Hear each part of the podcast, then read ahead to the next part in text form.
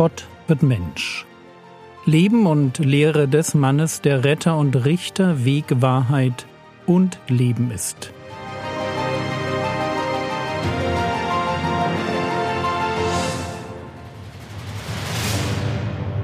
Episode 148 Hören, Glauben, ewiges Leben.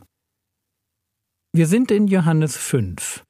Die Religiösen klagen Jesus an. Vorwurf Nummer 1, du heilst am Sabbat. Vorwurf Nummer 2, du machst dich selbst zu Gott. Und statt einzulenken wie jeder normale Mensch, also wie jeder Mensch, der nicht Gott ist in menschlicher Gestalt, und wie jeder normale Mensch das Missverständnis aufzuklären, legt Jesus noch nach und erklärt ihnen, wie eng die Beziehung Vater-Sohn wirklich ist. Der Vater hat den Sohn lieb und wirkt durch den Sohn und will, dass alle Menschen den Sohn ehren, wie sie ihn, den transzendenten Schöpfer von Himmel und Erde ehren. Deshalb finden wir in dem Sohn den Retter und den Richter. Die Geschichte jedes Menschen dreht sich um den Menschen Jesus von Nazareth.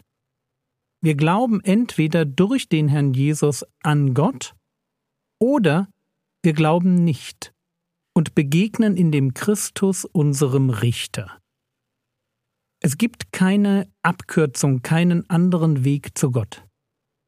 Und der Vater hat das so eingerichtet, weil er den Sohn lieb hat, und deshalb kann Jesus formulieren, Johannes 5, Vers 24. Wahrlich, wahrlich, ich sage euch, wer mein Wort hört und glaubt dem, der mich gesandt hat, der hat ewiges Leben und kommt nicht ins Gericht, sondern er ist aus dem Tod in das Leben übergegangen. So jetzt ein Wunsch. Lerne den Vers auswendig. Wenn du nur ganz wenige Verse in deinem Leben auswendig lernen solltest, dann lass diesen dabei sein. Johannes 5, Vers 24 Wahrlich, wahrlich, ich sage euch, wer mein Wort hört und glaubt dem, der mich gesandt hat, der hat ewiges Leben und kommt nicht ins Gericht, sondern er ist aus dem Tod in das Leben übergegangen. Wahrlich, wahrlich, Ihr erinnert euch, hier steht Amen, Amen. Was jetzt kommt, ist wichtig. Eigentlich müsste man sagen, was jetzt kommt, ist super wichtig. Und was ist super wichtig? Hier steht, wie ein Mensch ewiges Leben bekommt. Ewiges Leben ist göttliche Lebensqualität. Die Qualität von Leben, für die der Tod nur ein Übergang ist in eine von Schönheit, Ruhe, Kreativität und Gerechtigkeit geprägte neue Welt. Für das ewige Leben hat der Tod seinen, Paulus würde sagen, Stachel verloren. Der Tod ist wie ein Skorpion. Begegnet man diesen Viechern vor allem, wenn man nicht an sie gewöhnt ist, kann man leicht Angst bekommen. Warum? Weil sie einen Stachel haben, einen Giftstachel. Und so ist es auch mit dem Tod. Wenn ich nicht ganz genau weiß, wie es nach dem Tod weitergeht, dann kann ich vor ihm Angst bekommen. Angst deshalb, weil der Tod so unausweichlich ist. Wir werden sterben. Deshalb sprechen wir davon, dass etwas, das ganz sicher ist, todsicher ist. Der Tod kommt, garantiert. Und warum brauchen wir als Christen keine Angst vor ihm zu haben? Weil wir ewiges Leben besitzen. Und ganz ehrlich, ich bin ja nicht so der emotionale Typ. Aber die Erinnerung, als ich in den OP-Bereich geschoben wurde für die Herz-OP, um mich herum das OP-Personal. Und dann kommt der Moment, wo man ausgeschaltet wird. Dieser Moment, wenn man weiß, das könnte jetzt der letzte sein. Wenn man die Worte hört, Sie bekommen jetzt ein Beruhigungsmittel. Und über diesen Moment, das ist der Moment, wo wir wissen müssen, dass wir ewiges Leben haben, dass wir den Sieg über den Tod durch unseren Herrn Jesus Christus in der Tasche haben und dass wir keine Angst haben müssen. Deshalb, wie bekommt man ewiges Leben? Johannes 5, Vers 24.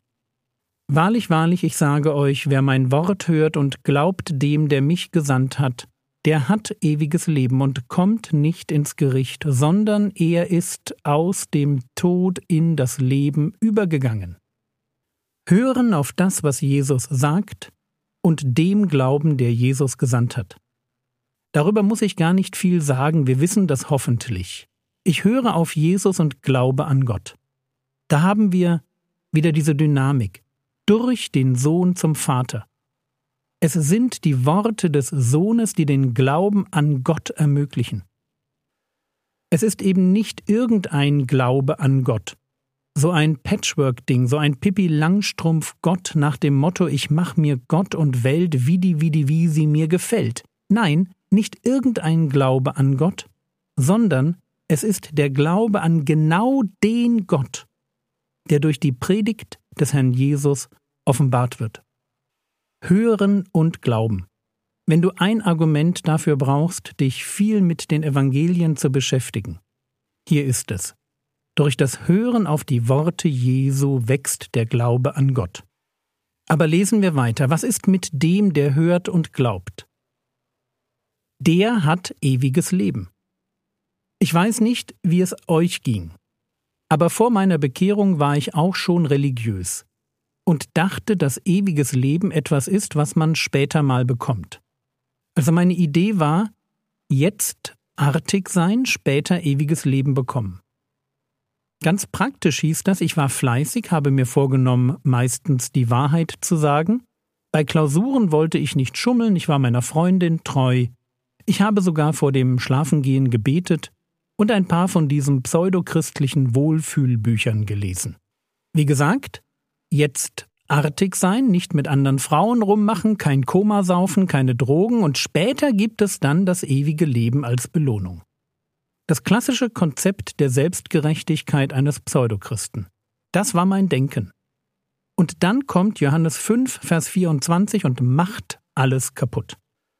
Wisst ihr, der Teufel hat kein Problem mit artigen Pseudochristen, die glauben, sich den Himmel verdienen zu können weil sie nicht auf Jesus hören, sondern auf liberale Theologen oder den Dalai Lama oder auf ihr Herz. Jetzt artig sein und später bekomme ich dann das ewige Leben? Falsch, ganz falsch. Falscher geht es nicht.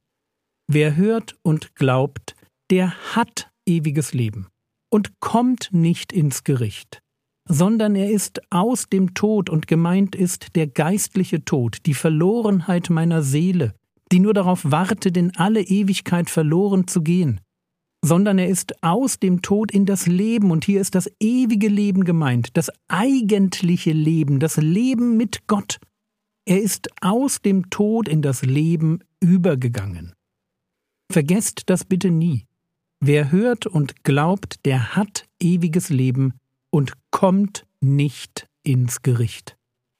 Also nicht jetzt artig sein und dann ins Gericht kommen und hoffen, dass man durchgewunken wird, weil einem das ewige Leben als Belohnung für die eigenen guten Taten geschenkt wird. Wer das glaubt, hat weder verstanden, wie verloren er ist, noch wie man gerettet wird. Wer ins Gericht kommt, wer sich im jüngsten Gericht vor dem großen weißen Thron als Angeklagter wiederfindet, für den ist es zu spät. Der wird nach seinen Werken gerichtet und geht verloren, weil ihm der Glaube an Gott durch das Hören auf die Worte Jesu fehlt.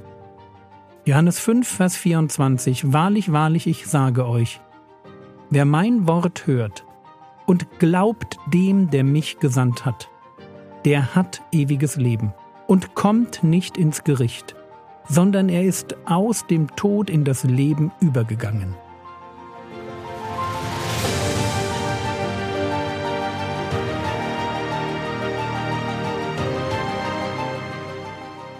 Was könntest du jetzt tun? Du könntest dir überlegen, ob du schon weißt, dass es beim ewigen Leben um das Hören und den Glauben geht.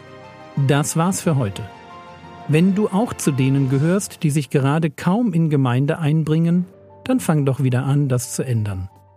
Der Herr segne dich, erfahre seine Gnade und lebe in seinem Frieden. Amen.